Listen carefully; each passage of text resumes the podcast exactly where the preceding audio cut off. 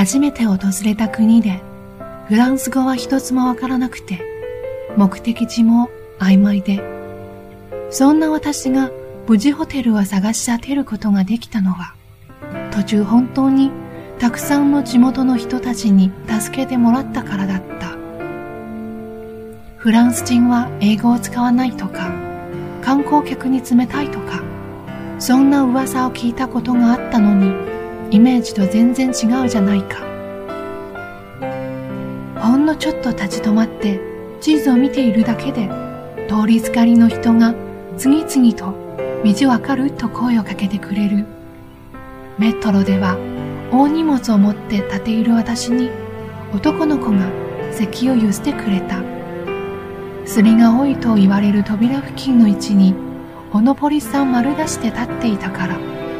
きっと心配してくれたのだろう。メトロの切符の買い方がわからなくて自動券売機の前で立ち尽くしていると黒人の美人のお姉さんが「大丈夫？カルネでいい」とフランスなまりの可愛らしい英語でレクチャーしてくれた。困ったなと思った3秒後にはもう自動的に救いの手が差し伸べられている。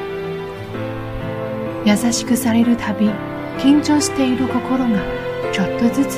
柔らかくなっていた。パリって思ってた以上にすごくあったかいところなんじゃないかしら。